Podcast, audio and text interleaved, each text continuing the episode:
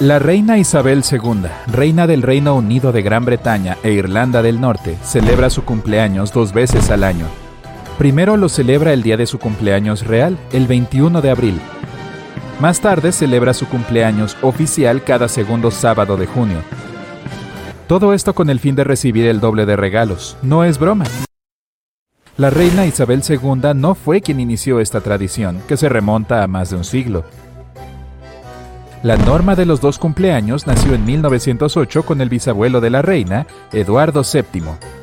Verás, el cumpleaños de un rey es un gran acontecimiento para todo el país, así que querían hacer una gran celebración. El primer desfile con este motivo tuvo lugar en 1748, para que todo el mundo pudiera celebrar y honrar al gobernante. Jorge III, que se convirtió en rey en 1760, decidió que el desfile, llamado Desfile del Estandarte, debía celebrarse cada año, así que lo convirtió en una tradición que todos los reyes de Gran Bretaña siguieron desde entonces y hasta 1908. El entonces rey Eduardo VII cumplía años en noviembre. En el Reino Unido el clima de noviembre no es el ideal para las celebraciones y la mayoría de los cumpleaños del rey no coincidían con días buenos. Él quería una celebración grande y hermosa para que todos pudieran disfrutar al aire libre, así que decidió trasladar el desfile a junio, cuando era más probable que hiciera buen tiempo. La tradición continuó. Desde entonces los reyes británicos tienen un cumpleaños real y uno oficial. En junio,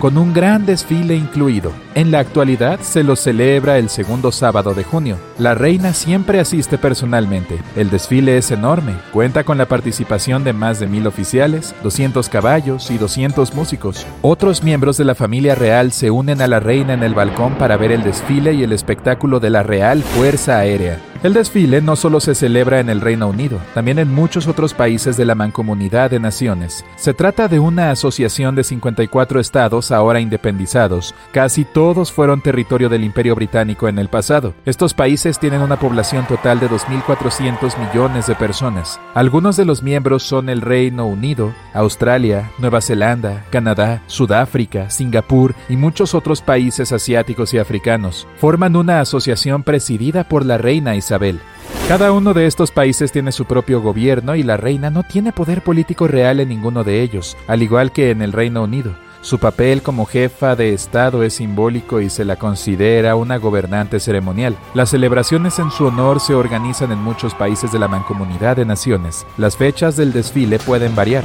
En Ghana, el desfile del estandarte tiene lugar el 6 de marzo, en el día de la independencia de este país. En Singapur, el desfile se organiza cada primero de julio. La reina Isabel II celebra su verdadero cumpleaños en privado con su familia dos meses antes de la celebración oficial del segundo sábado de junio. Aún así, hay un saludo en su honor en varios parques de Londres durante el mediodía del 21 de abril. La reina Isabel es la reina británica con el mandato más largo de entre todos los 61 reyes que han gobernado a lo largo de 1200 años. Hace siglos, Gran Bretaña estaba dividida en varios reinos y cada uno tenía su propio rey. Los reinos de Inglaterra y Escocia fueron gobernados por un único rey desde 1603. En 1707, tras la fusión de ambos reinos, se formó el Reino de Gran Bretaña. En 1801, el Reino de Irlanda se unió a él. En 1776 las colonias americanas decidieron independizarse oficialmente. La historia no es así de simple, pero eso queda para otra ocasión. Por su parte, Isabel II subió al trono en febrero de 1952 y ya lleva 69 años como reina. La segunda reina más longeva fue su tatarabuela, la reina Victoria, que gobernó durante 63 años.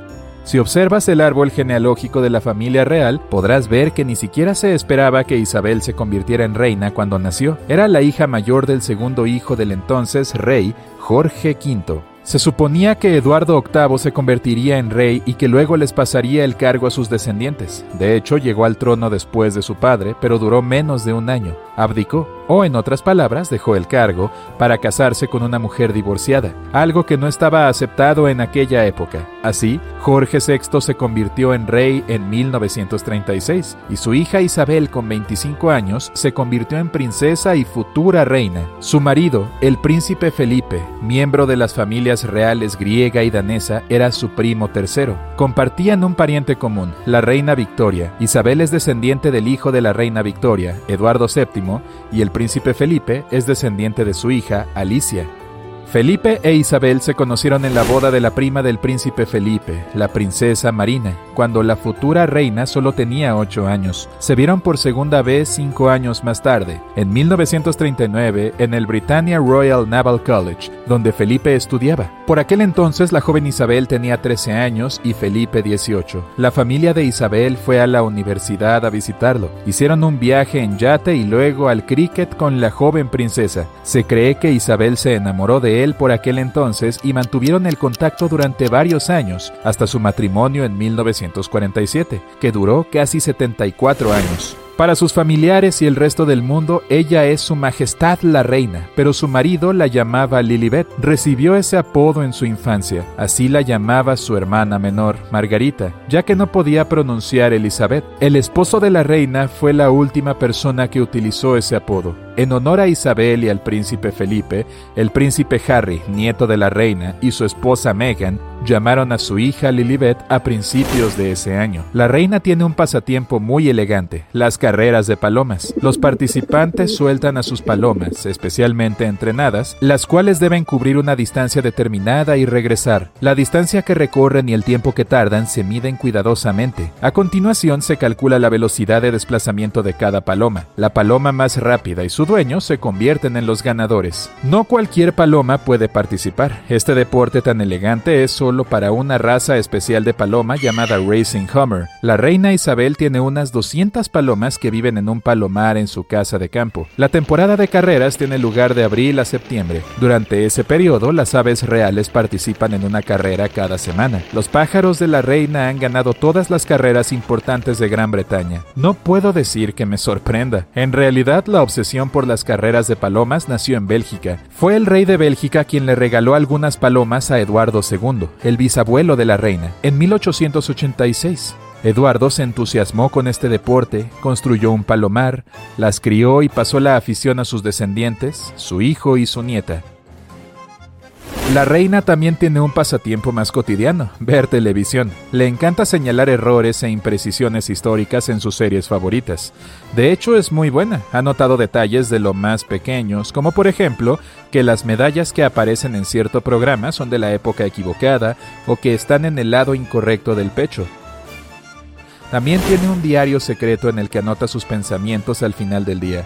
Lo hace todos los días sin importar la hora o dónde se encuentre. Escribe en su diario desde los 15 años, lo que se traduce en ocho décadas de documentación y reflexión personal de la reina, sobre todo lo que ocurre en el mundo y su familia.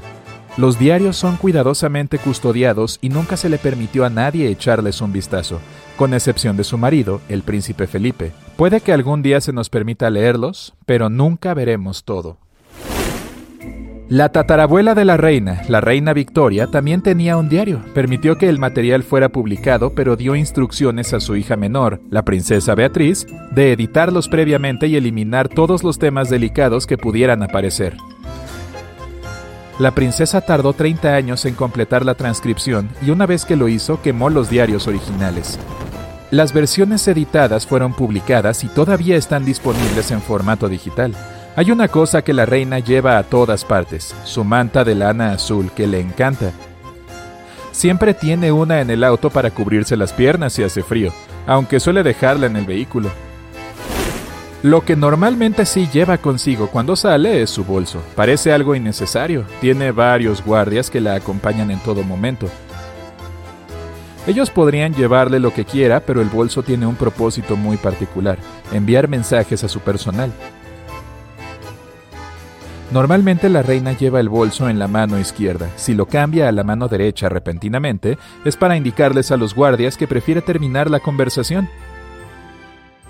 En ese caso, ellos deben intervenir y salvarla diciendo, por ejemplo, que alguien quiere verla. Si durante una cena apoya el bolso sobre la mesa, es porque quiere darla por terminada en cinco minutos. Yo normalmente apoyo un pie sobre la mesa para señalar el final de la comida. También funciona.